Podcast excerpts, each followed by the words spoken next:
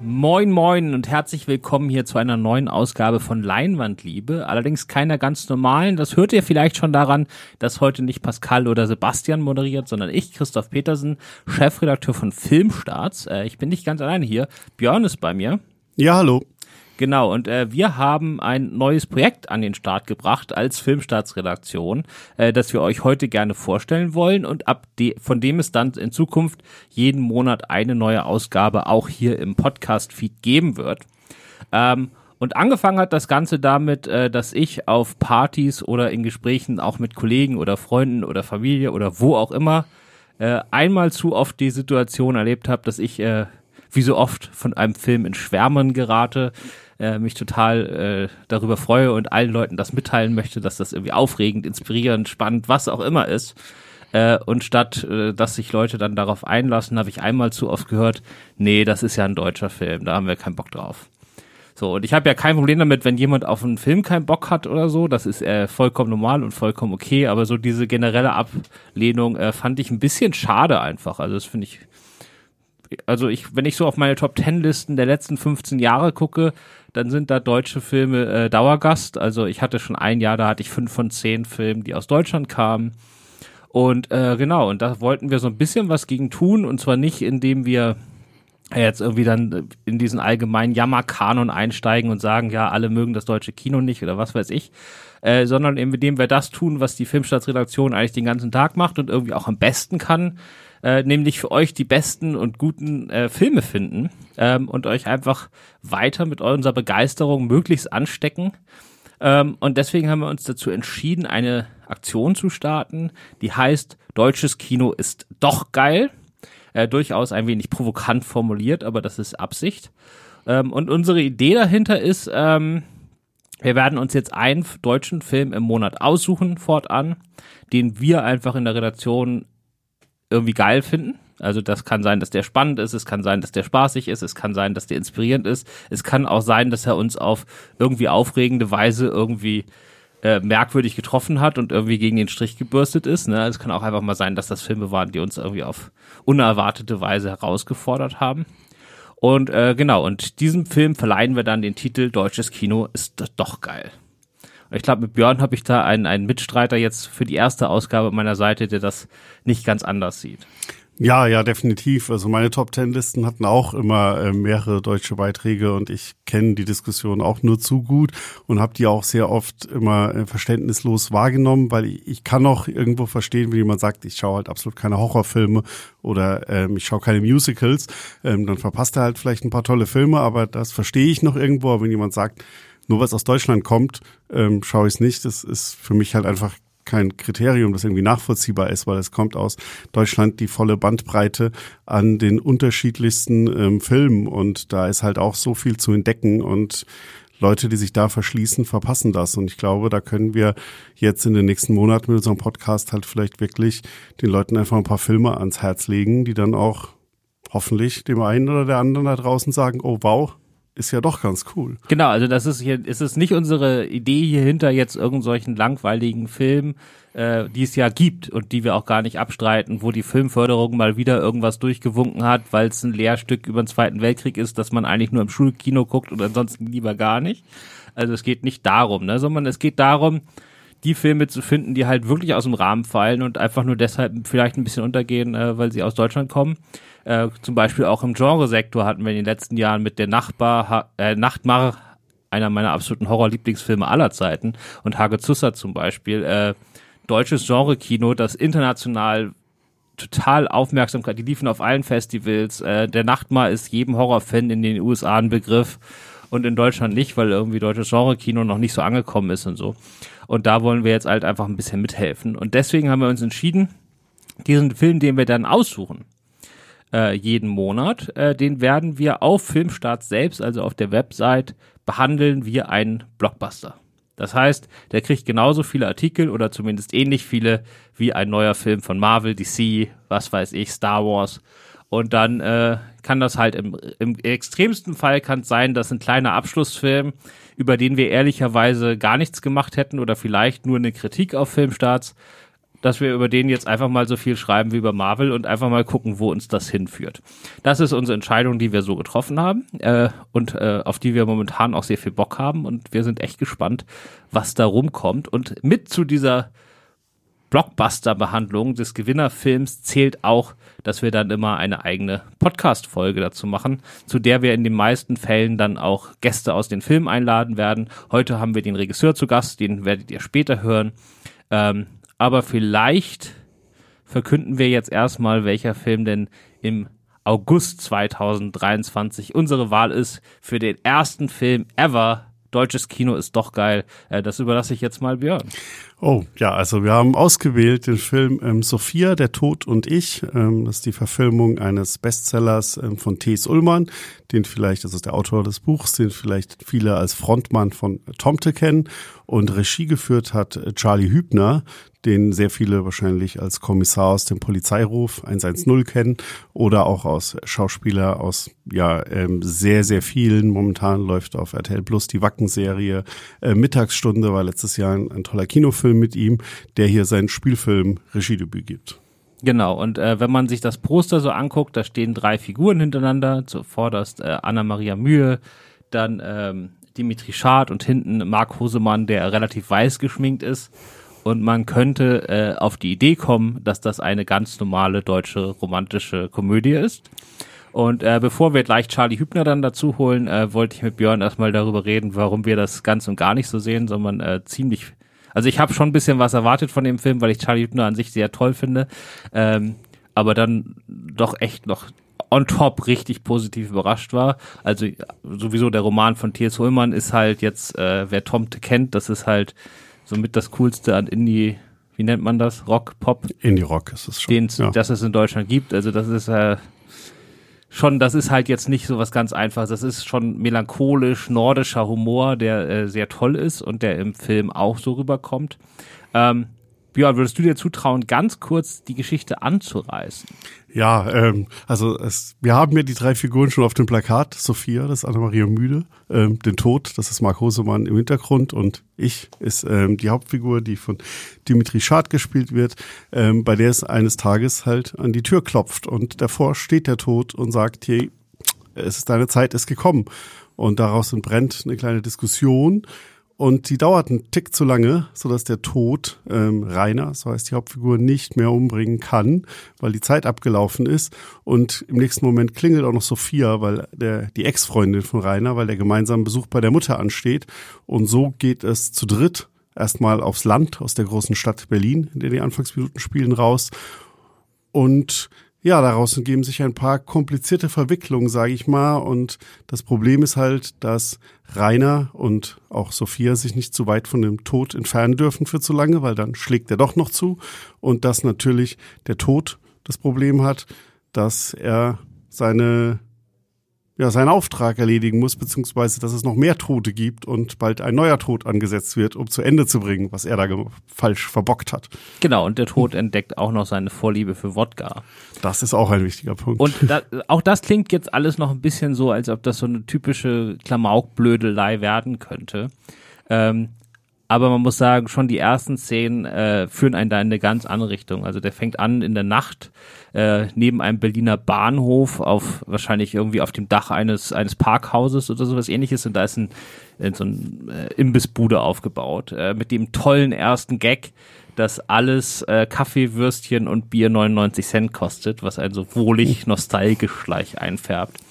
Ähm, und noch mehr als dass die auch plötzlich äh, die die Imbissbude wird nämlich geführt von ähm, Erzengel Michaela, genau. gespielt von der äh, sehr tollen Lina Beckmann, Charlie Hübners Frau. Ähm, ja. Genau, und die vergibt quasi allmorgendlich die neuen Todesaufträge an ihre Todesarmee. Ähm, und nicht nur ist in der Szene äh, die Spezialeffekte, wenn die Tode alle so aus dem Nichts hm. aufploppen, für den deutschen Film echt gut gemacht, ähm, sondern vor allen Dingen ist der Look des Films völlig ungewöhnlich für einen deutschen Film. Also ich hatte direkt schon im Vorspann, wenn der Titel da stand, waren so leichte Kratzer auf der, auf der Titeleinblendung, die mit Digitaloptik gar nicht mehr kennt. Und das hat sich irgendwie direkt angefühlt wie so ein alter 35 mm Film, äh, der schon ein paar Mal abgespielt wird und schon so ganz leichte Kratzer hat.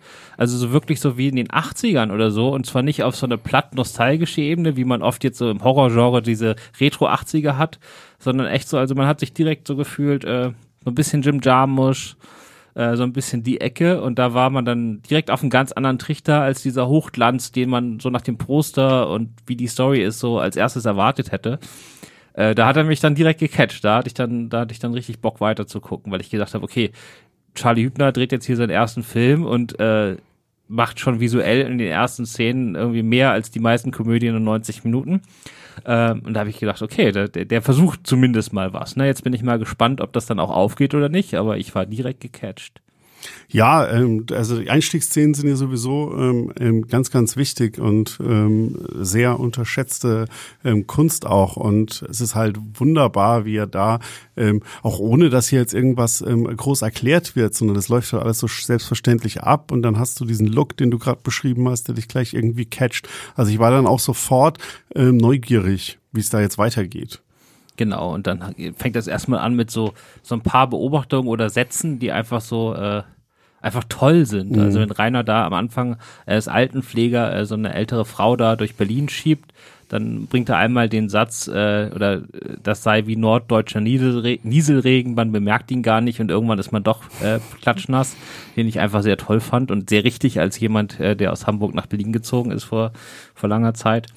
Ähm, es gibt auch richtig laut humorige Szenen, also wenn äh, die Zeugen Jehovas auf einmal vor Rainers Tür stehen ähm, und sie über Beten sprechen und er sagt, er betet nur beim Fußball und äh, ob das denn genug sei und dann gibt's daraus, das wird eine richtig, da kann man richtig laut lachen, aber ansonsten ist es so ein ganz leiser, melancholischer und manchmal auch wegen der ganzen Todesthematik äh, ähm, richtig gehend makabrer Humor, äh, der genau meinen Geschmack getroffen hat. Ja, er verbindet das alles sehr schön. Das ist, also man hat da wirklich ähm, für alle was dabei. Man hat so ein bisschen äh, Klamaukig, man hat ähm, sehr, sehr viele leise Töne. Man hat halt immer auch wieder die dramatischen Elemente daneben, also auch jenseits des Humors. Es ist ja auch ein sehr ähm, mitreißender und ähm, dann auch unter die Haut gehender Film. Und das alles aber dann auch immer äh, trotzdem mit dieser norddeutschen Unaufgeregtheit erzählt. Also selbst diese, ähm, dieser klamaukige ähm, Humor oder die, laute Szene mit den Zeugen Jehovas ähm, ist ja trotzdem nicht so auf Point to Point to Point, sondern hat trotzdem immer noch mal wieder was zurückgenommen, das in den richtigen Momenten. Genau und äh, ich glaube in einer Lieblingsszene von uns beiden, die äh, da findet dann das große Duell statt zwischen Morten, dem ersten Tod, und ähm, Morg, dem nachgeschickten Tod, der noch ein bisschen härter drauf ist und nicht so nett wie Morton, sondern der jetzt einfach sagt, ich ziehe das jetzt hier durch und mach da mein Ding. Und die beiden liefern sich dann ein Duell. Äh, irgendwo in einem norddeutschen äh, Kleingarten, äh, was schon eine absurde Situation dafür ist, aber dann äh, gibt's halt da richtig Special Effects und irgendwie dunkler Nebel geht auf und fast wie bei so einem Harry Potter Duell. Aber dann ist das Ganze noch so durchmischt mit ähm, auf einmal fangen die an, sich ein Flamenco-Duell zu liefern, was schon fast wie eine Parodie wirkt, aber so wie Charlie Hübner das inszeniert, dann doch nicht, sondern man bleibt trotzdem da voll drin. Also es wirkt total verstörend, trotzdem humorvoll. Das ist eine ganz, ganz merkwürdige Szene, ähm, die mich total gereizt hat, weil sowas in der Art habe ich einfach noch nicht gesehen und ich glaube, das liegt halt daran, dass Charlie Hübner noch neu ist. Ähm, und dann einfach, äh, er wird es nachher selber noch erzählen, ein bisschen, ähm, wie er zu Spezialeffekten steht und wie das bei ihm funktioniert. Ähm, und ja, wie gesagt, also die haben da echt rumprobiert und äh, dabei ist ganz, ganz Merkwürdiges und deshalb so Tolles rausgekommen. Ja, das ist, ähm, also die, die, allein wegen dieser Szene ähm, lohnt es sich, den Film anzuschauen. Und es ist halt so eine, eine, eine wunderbare äh, eine Szene, die einen so gleichzeitig ein bisschen einfach von den Socken haut und vor den Kopf stößt, weil man damit jetzt nicht so rechnet. Und ähm, es schafft halt damit zu überraschen einfach. Das ist halt, du kannst nicht sagen, was jetzt die nächsten 30 Sekunden von diesem Battle passiert. Das kann immer in alle Richtungen gehen. Und das ähm, ist doch, ist, ist ja allein schon ganz wunderbar, wenn man im Kino einfach ähm, verblüfft und ähm, überrascht wird und halt nicht sagen kann, was die nächsten fünf Minuten passieren wird. Genau, und warst du überrascht? Also wir, wir kennen ja beide Charlie Hübner schon oder seine Karriere schon hm. lange. Ich glaube, wir mögen auch viele seiner Filme. Und man hat ja von außen einfach so den Eindruck, dass es äh, zusätzlich dazu, dass er ein sehr guter Schauspieler ist, hat ja auch schon den Ernst Lubitsch Preis mhm. gewonnen für Magical Mystery, für die beste komödiantische Leistung in einem deutschen Kinofilm. Ähm, von außen hat man immer den Eindruck, das netteste Kerl überhaupt im Geschäft und so weiter. Aber wenn du jetzt gehört hättest, oder du hast es ja wahrscheinlich gehört vom Jahr, äh, der macht jetzt auch, wie so viele andere Schauspieler auch, sein Regiedebüt. Äh, ist das ungefähr das, was du erwartet hast, was dabei rauskommt?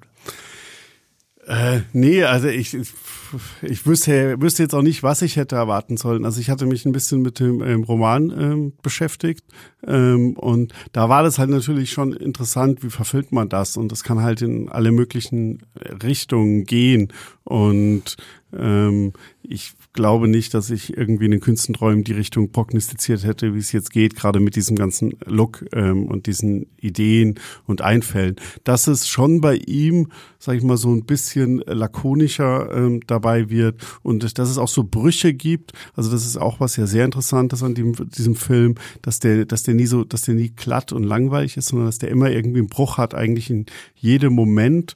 Ähm, da ist, äh, können wir sicher auch noch mal kurz drüber reden, ähm, allein ähm, die SchauspielerInnen, dass hier Mark Hosemann quasi seinen einen ganz anderen Film spielt oder die Tode alle als die die Menschen. Das ist halt auch ein wunderbarer Gegensatz und Bruch. Sowas hätte ich äh, Charlie Hübner schon zugetraut, weil zum Beispiel Magical Mystery, wo er jetzt zwar nur ähm, in Anführungszeichen die Hauptrolle spielt, ist auch ein Film, der lebt da sehr von. Ähm, genau, also das können wir äh, am Trio mal klar machen. Also Marc Hosemann, äh, der den Mephisto auch schon im Theater gespielt hat, äh, werden wir nachher auch noch was zu erfahren. Ähm, der spielt das halt so komplett drüber und als ob er in seiner eigenen Welt ist und das passt halt auch, genauso wie ähm, Carlo Dubek, der dann den zweiten Tod spielt. Ähm, Dimitri Schad spielt so ein bisschen wie in Känguru-Chroniken, also und er spielt hier wieder einen Berliner Typen, vor dessen Tür auf einmal ein, ein er stand dann ein kommunistisches Känguru, jetzt steht da der Tod, der ihn da irgendwie abholen will. Also der sollte nicht mehr die Tür aufmachen, wenn es dingelt. Das, das endet immer merkwürdig. Der spielt halt so auf die Art. Und Anna-Maria Mühe spielt so total bodenständig. So die, äh, die immer mit trockenen Sprüchen und äh, so, so irgendwie, aber sie hat das, äh, regelt die Sachen auch einfach und so. Und das, dieser Widerstreit, der auch leicht hätte auseinanderbrechen können, äh, das funktioniert einfach super. Die befruchten sich richtig gut gegenseitig. Ja, und ich würde sogar noch Johanna Gastorf, die die Mutter dann ähm, ähm, von Rainer ähm, spielt, die sie dann noch besuchen, mit reinnehmen, weil gerade sie und Anna-Maria Mühe geben diesem Film dann halt auch noch so eine emotionale Kraft und äh, dieses Herz, was halt auch sehr wichtig ist, dass du halt dann auch ähm, da investiert bleibst und dann auch ähm, Figuren hast, denen du ja auch irgendwie die Daumen drückst, dass das Ganze für die irgendwie ein gutes Ende nimmt. Genau, und dann haben wir noch so die richtig trocken äh, skurrilen Nebenfiguren, also Rocco Schamoni als Nachbar, der ist schon super und dann Josef Ostendorf als G, also das ist Gott, aber der wird im Film nur G genannt.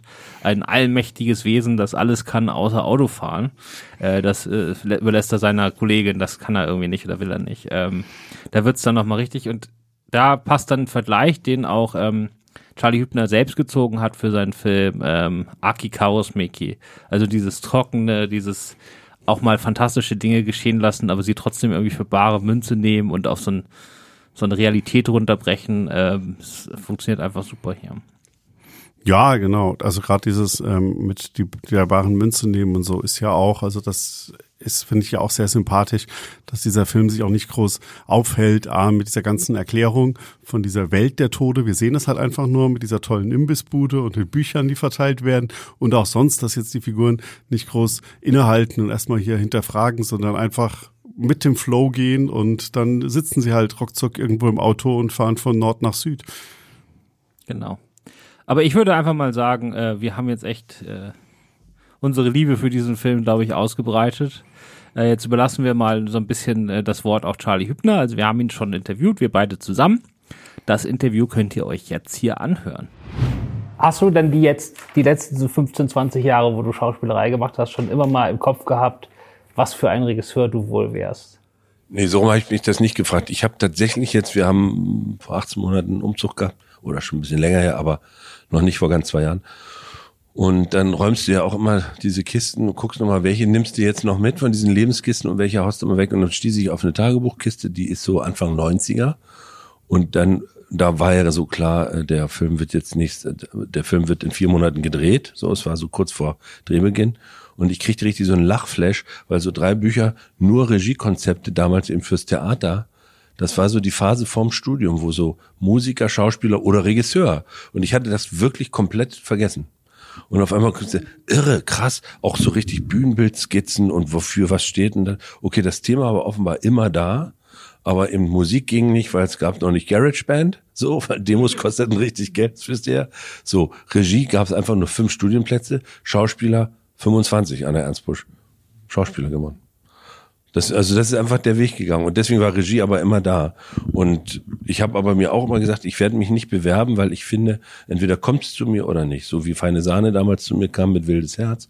Und das war jetzt in dem Fall auch, dass die DCM, die kannten mich aus der Arbeit mit Mississippi und Sam Sam But Different und Bibi und Tina.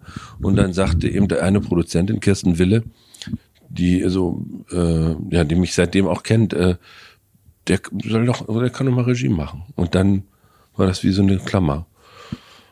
Und dann hast du natürlich erstmal so ein bisschen Amtsmissbrauch, also die innere Angst, ist das jetzt klug, dass ich das mache? Und dann habe ich gemerkt, nein, ich erzähle jetzt einfach den Film, wie ich ihn wahrnehme. Und wenn alle anderen das doof finden, werden die mich schon stoppen. Weil das sind die Erfahrenen, das sind die Cracks, die werden schon sagen, Alter, so geht das nicht, lass es mal lieber. Aber das haben sie bis heute nicht gesagt. Insofern durfte ich jetzt ganz viel Neues erleben. Wo siehst du denn bei dem Humor von dir und Tees, wo, wo seid ihr da Gemeinsamkeiten und wo hast du da vielleicht noch eigene Noten jetzt in den Film mit eingebracht? Oh, das müsste Tees beschreiben, was meine eigenen Noten sind. Ich habe, ich bin äh, Tomte und Tees Fan seit Beginn. Ich äh, war damals froh, dass Tees mit Tees hat ja so eine bittere Ironie, ne? Endlich, endlich einmal länger, was vier Jahre hält und er meint dann die Beziehung zu seinem Hund. So und das ist äh, damit konnte ich war in der Zeit in Frankfurt am Theater und war so froh, dass da aus dem Norden so eine Stimme bei mir ankam, die mich irgendwie heimatlich abholte in der Aura und die die Texte, die haben immer so gute Pointe, so wie Element of Crime auch und dann ähm, dadurch war er mir total präsent. Also ich habe den wirklich, wirklich viel gehört. Und als er dann ein Buch schrieb, wollte ich das natürlich sofort lesen. Und genau in diesen, also am Abend des Kaufes des Buches rief die DCM an. Willst du dir das Buch mal angucken? Ich sage, lustig, habe ich ihn gerade heute gekauft. So wie ich eben auch Bela B's Buch sofort gelesen habe. Ist ja auch die gleiche Ironie-Ecke, ein bisschen dunkler. Und ähm, deswegen würde ich jetzt sagen, der Humor ist der gleiche. Ich weiß nicht, wie Tees es geht vom Humor her. Das ist eben dann richtig trockener Mecklenburger Humor. Diese ganze Göttin, äh, Götterebene. Also dieser Karosmeki-Kiosk mit dem Licht, was rauskommt. Erzengel Michaela, sehr platter Humor, aber das ist eben, äh, der ist wirklich, wirklich mein Humor. Dass Gott eben Patiententasche da hat und so. Das ist diese ganze Vermischung meiner Biografie. Was ist heute Feuer und Schwert? Warum nicht Michael? Nein, weil das ist eh total ungerecht in der Bibel, dass die Engel alle Männer sind. Das ist total, also überhaupt nicht in Ordnung. Das müsste man eigentlich ändern. und dann fand ich es einfach geil, das so punkig zu denken. Was ist denn Tod? Wie stelle ich mir Tod vor? natürlich braucht es den Sensenmann. Und ich weiß nicht, ob das Tees Humor ist, ob ihm das nicht schon zu theatral ist. Da wäre die Differenz zu suchen. Ansonsten, glaube ich, haben wir einen sehr na, ich glaube, du hast einen Tack mehr melancholischen Humor. Er ja. hat den bissiger ironischen, aber ja. ansonsten ja. Und ich habe mich wahnsinnig gefreut, gleich die erste Szene, Bier, Kaffee und äh, Würstchen, alles 99 Cent. Genau, das sind, das sind Pointen. Das äh, am, am Set, also das, die ganze Crew war ja auch so zusammengestellt, dass das alles alte Punker, Mettler und sowas, ne? also die ganze Hood. Und als wir dann diesen Kiosk fertig hatten, Dorle und ich, da haben wir wirklich zusammen entworfen. Und dann äh, kamen die an so nach und nach vom Team, so es war so vor der Dämmerung. Und jeder, der das Schild sah, jeder hat gelacht. Wirklich so dieses, oh, aber auch dieses, dieses platte Lachen. So, ja, das da habe ich mich total gefreut. Vielen Dank, das ist, krieg, krieg fast toll. Das andere, das, warum ich mich so mit der ersten Szene schon so halb in den Film verliebt habe oder vielleicht auch ganz ist, äh, der Look. Also ja. du hast diese Körnigkeit in dem Bild und ich habe vielleicht, das habe ich mir nur eingebildet, aber fast so ein bisschen wie so leicht verschrammt, wie auf so einer 35 Meter Kopie, die schon fünfmal abgespielt wurde, selbst ja. bei den Credits schon, bei den Namen. Ähm, also was hast du für den Look dir für Ideen gemacht, dass das jetzt halt nicht dieses typische Hochglanz ist, was man mit deutschen Komödien oft in Verbindung bringt, sondern ganz anders. Na, die Tees-Welt äh, besteht ja aus der, und auch die Element of Crime-Welt, aus dieser Lässigkeit. Also so auch wie wir jetzt hier sitzen. Wir sitzen ja in so einer Lässigkeit. Das Ambiente, würde ich jetzt sagen, ist eher äh, gemischt. Man weiß so, aber worum es geht, ist der Inhalt. Und das, dann habe ich immer gesagt, so muss der Film sein. Der Film muss diese lässige Energie haben, die Tesia hat. Ich stelle mich hin, ich hau erstmal so einen Spruch raus, Avicii, Avicii, und gehe dann in die Emotion. Konter das aber, was hat er heute gesagt, äh, was super war, Ex-Junkies auf Mountainbikes. Ex-Junkies auf riesigen Mountainbikes. Wenn du dir das dann als Bild vorstellst, also jeder hat ja ein Bild zu Ex-Junkie. Das ist jetzt in der Regel nicht die Körperfülle, die wir haben. So. Und dann auf einem riesigen Mountainbike fahren äh, die Frankfurter Allee entlang. Das ist ein total unstimmiges Bild. Es, es kann nur witzig sein. So. Und da habe ich gesagt, so muss der Film sein. Der muss mich berühren, er muss witzig sein, aber er muss vor allem lässig bleiben. Man hätte das auch bauen können wie so eine Ben Stiller Komödie, die sind ja so durchgebaut, so tak tak tak tak tak tak. Das haben wir auch in den Leseproben gemacht, dass du gesagt hast, wir lesen jetzt das ganze Drehbuch wie Ben Stiller, auf Tempo, auf Anschluss, auf Pointe. Und nach 25 Minuten haben wir alle gemerkt, das das trägt der Film nicht.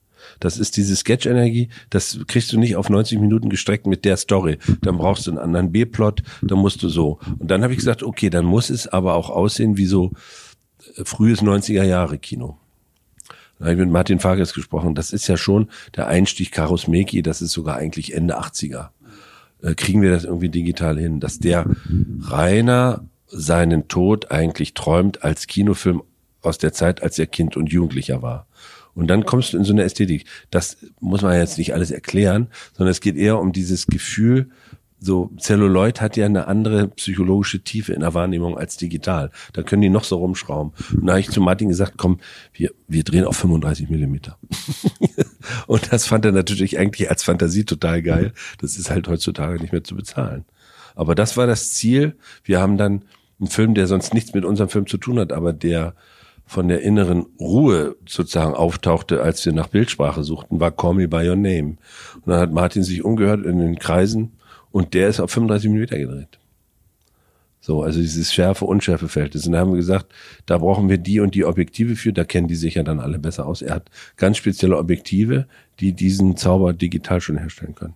Da freue ich mich auch total, weil das, daran haben wir richtig auch die Körnung, das war richtig Thema wie grob wird es, wie soft bleiben wir und so. Ähm, euer Film ist dann ja auch, der Film ist ja jetzt sehr zeitlos oder fast, man kann auch sagen, aus der Zeit gefallen. Also es wird ja auch nie irgendwann ähm, verortet wann das spielt. Das könnte, keine Ahnung, ein paar Jahre, könnte auch ein paar Jahre in der Zukunft spielen. Also war das auch so ein bisschen so eine Absicht, um diesen Film auch so zeitlos wecken zu lassen. Ich denke, das wäre eine, wenn du den zehn Jahren entdeckst, dann ähm, kannst du immer noch sagen, ja, ist ein aktueller Film. Ja, ja, das ist aber alles tatsächlich hergeleitet. Das fand, waren wir selber verblüfft im Ergebnis dann.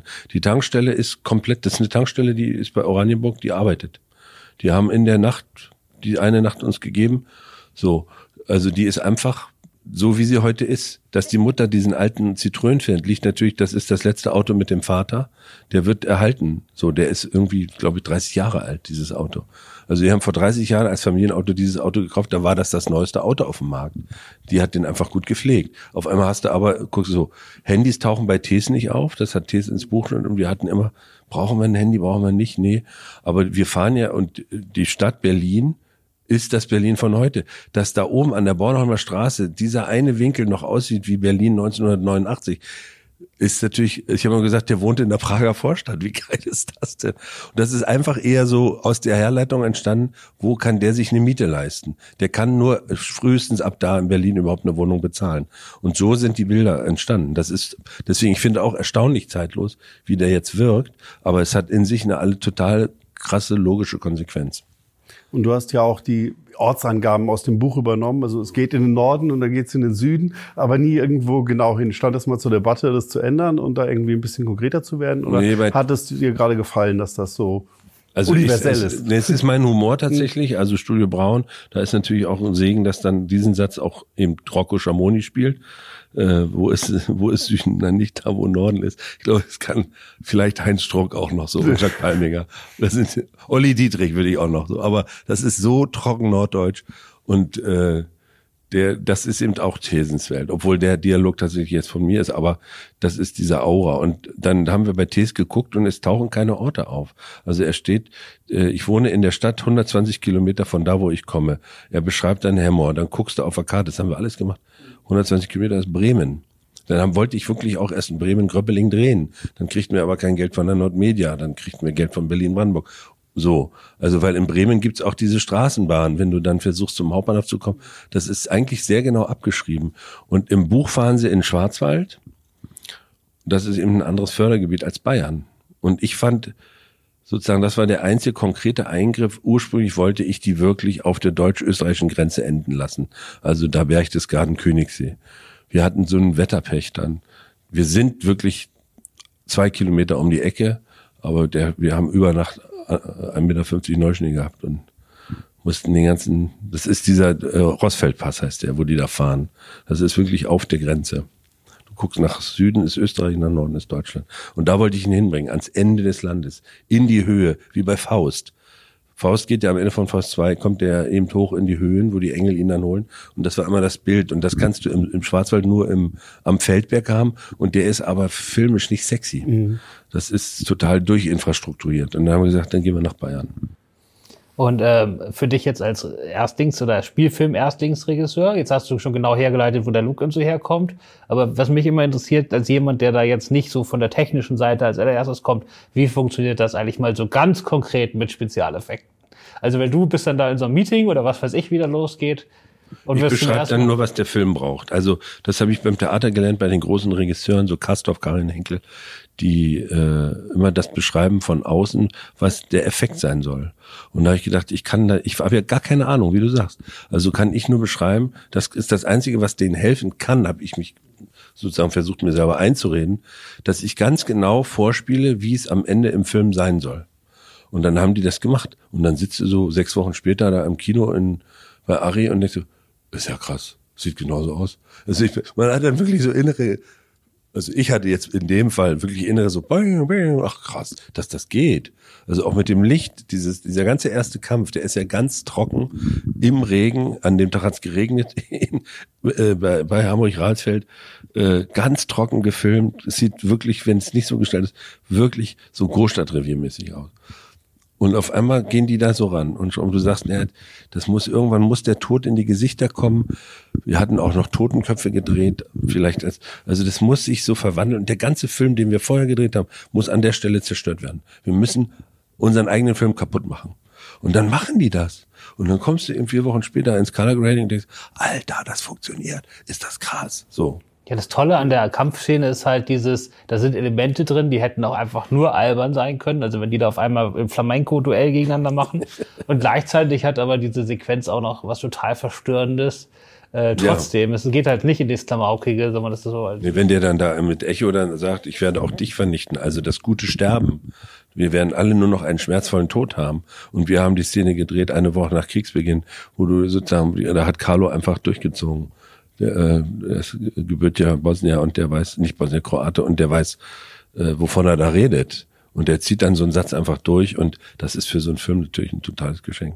Aber es muss ja dann trotzdem also einiges davon echt albern ausgesehen haben. Und dann die sechs Wochen, bis man wartet, bis das dann so toll zurückkommt. Äh, wie schläft man da? Ich kann gut vertrauen. Ich bin sehr, ich bin sehr äh, bin soft, aber unnach, ich bin sehr, kann echt lange reden. Ich kann wirklich durchziehen und rede so lange, bis ich das Gefühl habe, jeder hat das Bild verstanden und dann gebe ich ab. Ich bin überhaupt nicht ungeduldig. Das ist für eine Produktion anstrengend, weil die dann alle natürlich, die sehen die Dollar laufen. Und dann sagt er immer, nee, es ist, warte, warte, ja, dann, wie viel ist es? Ich zahle selber. Nein, du sollst nicht zahlen. Ja, das kommt. Also ich bin davon überzeugt, dass in softer Kommunikation kommt man ganz weit. Ist das auch beim Umgang mit deinen ähm, Schauspielerinnen und Schauspielern vor allem ja jetzt, das ist ja glaube ich in diesem Film besonders wichtig, weil wir haben halt Mark Hosemann als Tod, der ja sein eigenes Ding macht. Also das ist ja schauspielerisch was komplett anderes als alle anderen.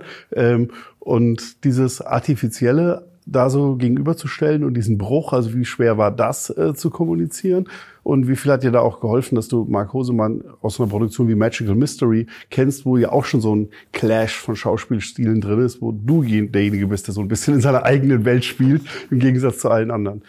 Na, es ist äh, ähm, das Casting war ein langer Prozess. Mark war ganz früh besetzt. Eigentlich hätten wir Rainer zuerst besetzen wollen weil das die Hauptfigur ist. So, und dann haben wir aber, kam Marc, der, der hat Mephisto gespielt in Faust bei Castor an der Volksbühne und kam nach der Vorstellung, das war ja so ein neun-Stunden-Amt und die hatten so eine Nachtvorstellung. Da kam der aus der Vorstellung ins Casting, morgens, Samstagmorgen, hat das Ding gespielt, der war so im Rausch und danach war die Sache nicht mehr beweglich. Man hat dann immer noch überlegt, wir holen mal noch zwei, drei andere Top-Kollegen vom Theater, die auch im Film berühmt sind. Und man merkte immer, Marc hat diesen Schelm, der hat diesen norddeutschen Humor, der kann echt gefährlich sein, der kann wahnsinnig lieb sein, dieses große Kind. So, und dann dachte ich, okay, dann haben, das ist also die Achse, okay. Ah, interessant. Also das allein schon war interessant, dass man Morden in die Mitte stellt, die sozusagen Fehlerfigur. Und wie sind dann die Menschen drumherum? Und dann war, äh, dann war Anna Maria da. Anna Maria verbindet eben dieses Herzliche mit so einer, mit so einer Kraft. Und da war für mich interessant zu gucken, kann sie auch rotzig, also wirklich, die erste Szene ist, also die Figur wird wirklich sehr unfreundlich eingeführt. Und da hatte die totalen Spaß dran, im Berliner Höre, ja. So, und dann war klar, okay, jetzt haben wir Anna. Und dann dachte ich, ich muss Rainer finden. Und dann wurde mir bewusst, da habe ich überlegt, dann wurde ich auch gefragt, ob ich den spiele. Dann habe ich gesagt, es kommt überhaupt nicht in die Frage, der Mann muss Mitte 30 sein. Es ist viel schlimmer, wenn ein Mann Mitte 30 sterben soll, als Anfang 50 ist auch furchtbar, aber Mitte 30 ist viel schlimmer als Gefühl. Das ist ein jüngeres Gesicht. Und dann habe ich gemerkt, die Rolle ist gar nicht so einfach. Du brauchst einen intellektuellen Schauspieler, der sehr willensstark ist, der aber bereit ist, in dem Film in die Emotionen reinzugehen, aber nicht von Anfang an emotional ist. Und dann kam, ich kannte Dimitri vom Theater aus Bochum, dann tauchte Känguru-Chroniken auf und dann, dem ist es. Und dann kam Johanna dazu. Johanna kenne ich von verschiedenen Filmen, die ist einfach so gerade und so naturalistisch, schon eine Meisterin. Die hat das Buch gelesen, hat geweint und hat gesagt, wie toll, dass sie so eine Rolle spielen darf. Und dann hast du auf einmal wirklich vier völlig unterschiedliche Hauptfiguren. Und dann Josef, Lina, Carlo, Rocco im Saum. Das war fantastisch, mit denen zu arbeiten.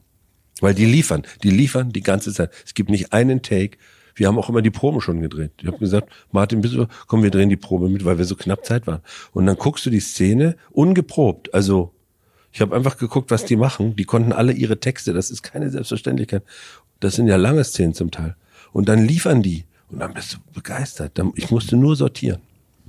Ja, ich, bin vor allem begeistert, wie sehr das alles dann auch zusammenpasst und sich fügt. Und wir hatten es gerade schon im Interview mit Dimitri und Anna, dass man als, äh, als ich als Zuschauer dann irgendwann auch vergessen habe, dass der Morten der Tod ist und dass der sein eigenes Ding macht, sondern der war irgendwie halt Teil dieses Trios. Gleichzeitig habe ich mich aber gefragt, ist das wirklich nur im Kino möglich, was hier jetzt ähm, ihr geboten habt. Weil, ähm, wenn ich mir jetzt vorstelle, früher bei dir im Polizeiruf sowas wäre drin gewesen, da hätten bei der ARD wahrscheinlich die Telefone geglüht. Natürlich, weil das, das sehe ich auch genauso. Für mich ist das ein klarer Kinostoff, weil Kino äh, bigger than, am Ende ja wirklich größer ist. Fernsehen musst du dich fokussieren, du guckst in deinem lebenden Leben in eine Röhre rein oder in einen Bildschirm heute und im Kino kommt das ja zu dir. Und dass da der Tod, das, ich meine, das Ingmar Bergmann und wie sie alle heißen, Dogma mit Ben Affleck und Matt Damon und so, das kommt, das ist sozusagen, das ist eine philosophische Figur, die uns sozusagen eher philosophisch-psychologisch peinigt oder begleitet, auf einmal personifiziert ist. Das ist im Kino einfach viel sexier. Das würde im Fernsehen auch funktionieren, aber das bleibt dann in der Komödie hängen. Und dann sind, glaube ich, einige Fernsehzuschauer enttäuscht, weil sie nicht wissen, was die Verabredung ist. Und da ist dieses Experiment, da ist das Kino dankbarer einfach. So, da sind wir noch mal kurz, Björn und ich. Ähm, normalerweise würden wir uns natürlich gerne gemeinsam mit Charlie Hübner von euch verabschieden, aber wie das manchmal bei so Interviews in Hotels ist, da kommt dann ein Pressebetreuer oder eine Pressebetreuerin rein und sagt, ah, die Zeit ist abgelaufen und ihr müsst jetzt zum Schluss kommen und dann funktioniert das nicht mehr so gut. Deswegen sagen jetzt nur wir beide euch Tschüss. Sag mal Tschüss, Björn.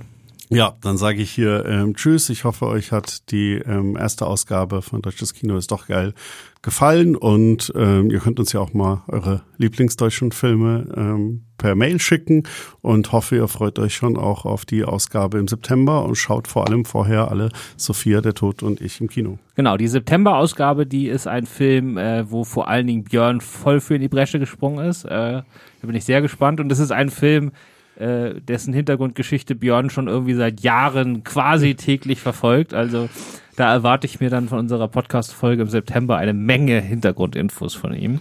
Ich bin da sehr gespannt. Interviews führen wir auch noch und so weiter. Genau, aber jetzt, wie gesagt, also ähm, Sophia, der Tod und euch und ich. Äh, wenn ihr lange keinen deutschen Film mehr gesehen habt, traut euch. Äh, und selbst wenn ihr den nicht gut finden solltet, traut euch weiter. Ähm, es gibt genauso viele gute deutsche Filme wie aus jedem anderen Land auch. Äh, man muss sie nur finden. Dabei helfen wir gerne und äh, teilen einfach unsere Leidenschaft für gewisse Titel. Und äh, wir machen jetzt Mittagspause und versuchen mal äh, irgendwelche Imbissbuden zu überreden, uns für 99 Cent Pommes und einen Kaffee zu verkaufen. Mal sehen, wie weit wir kommen. Vielen Dank fürs Zuhören und äh, bis bald. Ciao.